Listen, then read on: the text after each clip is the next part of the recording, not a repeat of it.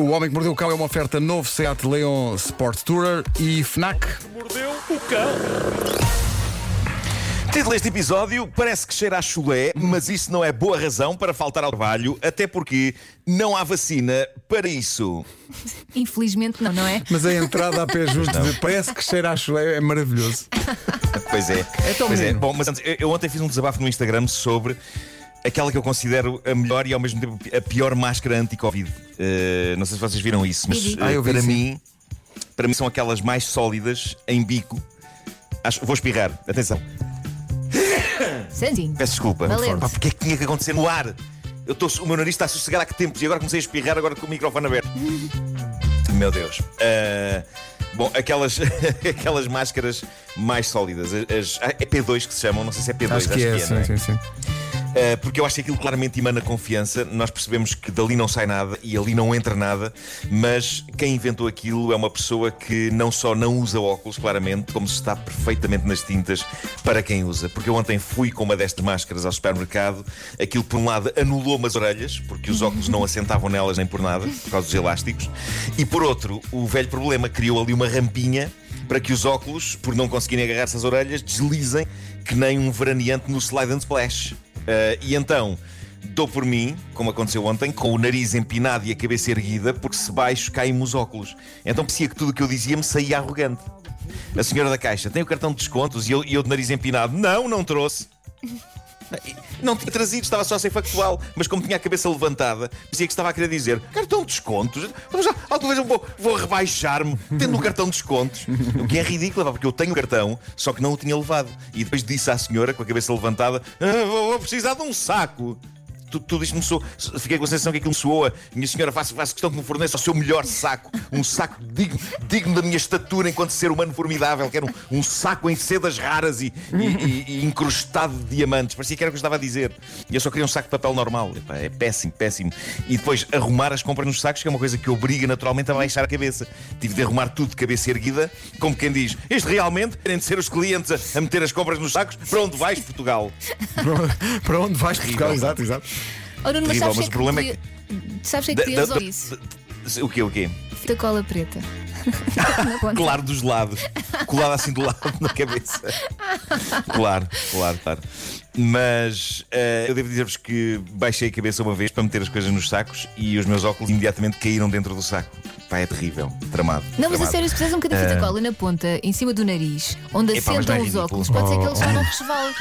Oh, não, O quê? não leves isto em consegue. Tá bom? Segue. Agora vou com uma fita cola em frente do Segue, segue, segue. Qual é o problema? Não, já me disseram que a, a- atenção, a melhor maneira parece que é prender as hastes dos óculos com os elásticos da máscara. Ah, ah, Mas ah. é tudo muito trabalhoso. Hastes de cabos. Epá, é tudo muito trabalhoso. Não podem só fazer uma coisa a pensar nas pessoas que usam óculos. É, é que não sou uma minoria, malta. Há muita gente com Podes óculos. há muita crer, gente com óculos. podes crer. Bom, sobre máscaras, vi uma imagem incrível que está nas notícias, vem de Taiwan, onde um homem foi fotografado numa fila do supermercado depois de ter percebido que se tinha esquecido de levar máscara. E o que ele fez foi descalçar um dos sapatos. um ténis. Ténis ou sapatilha, vou dizer das duas maneiras porque se digo só de uma, ah, É sei, melhor, é melhor. irritar.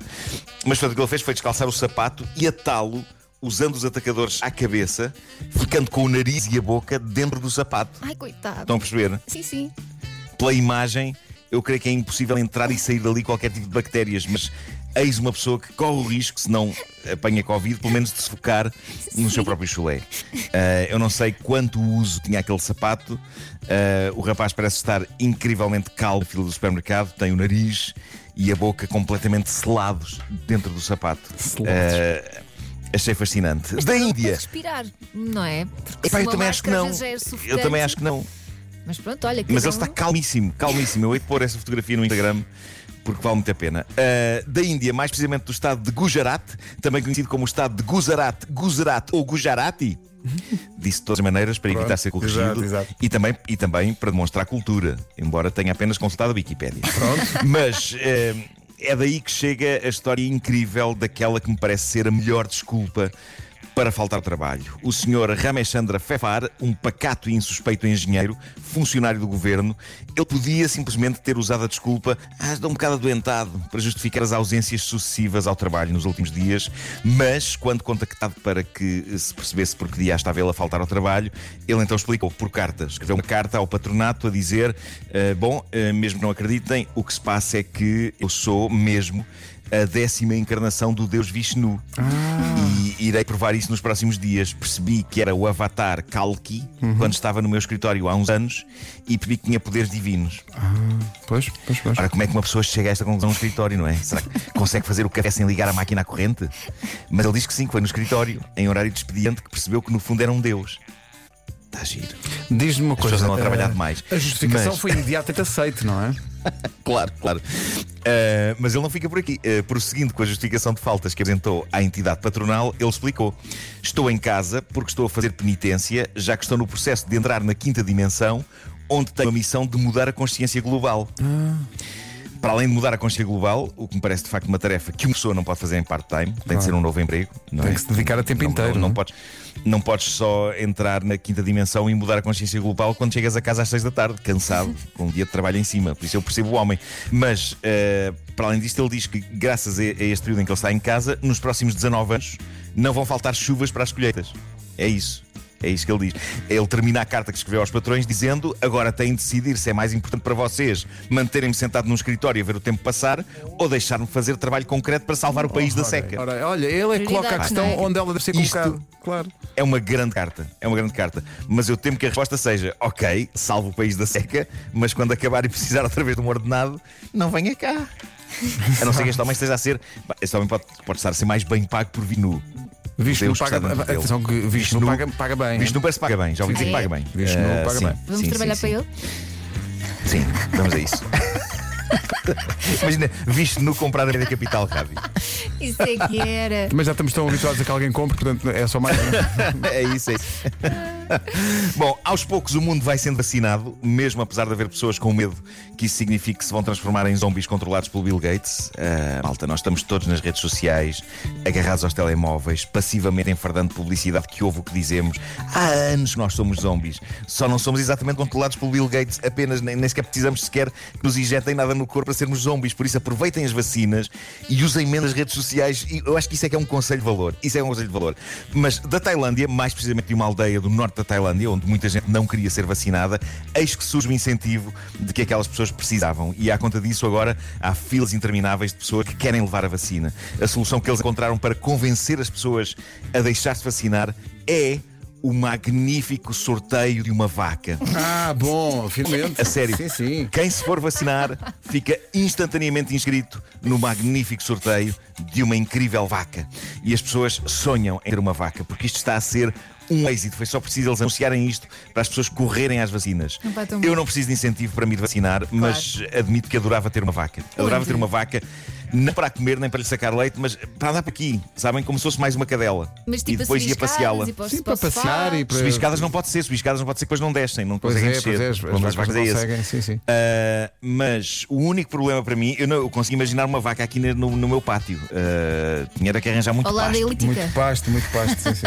É isso, é isso, é pá. Assim, quando andava na elíptica, eu olhava para a vaca. Tem um olhar meio. Claro. As vacas têm um olhar meio. Uh, o problema é que, de facto, a vaca é um bicho que faz cocó muitas vezes e todas elas em abundância. Ah, fosse e só acho cocó. que, ao contrário das cadelas, apanhar aquilo não vai lá com saquinhos. Creio que não. Acho que é preciso uma retroescavadora a dar altura. E depois tens os Portanto, gases calhar. e tudo, não é? Exato, exato. É isso. Criar um bocadinho verdade, mau é ambiente. Hum. E para gases já basta eu. Uma Bom, reflexão. Vamos a sugestões de FNAC, Vamos não a é? sugestões de FNAC, diz lá.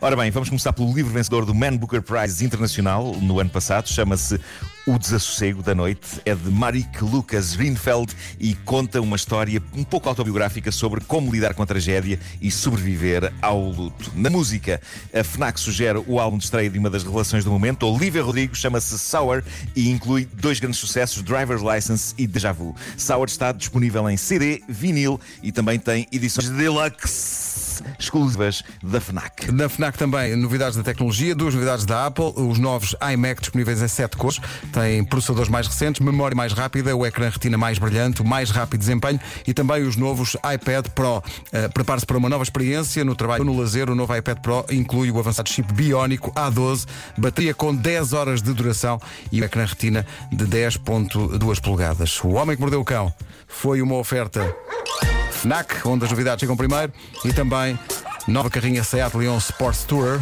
Begin. O homem que mordeu o cão. 9 e 1.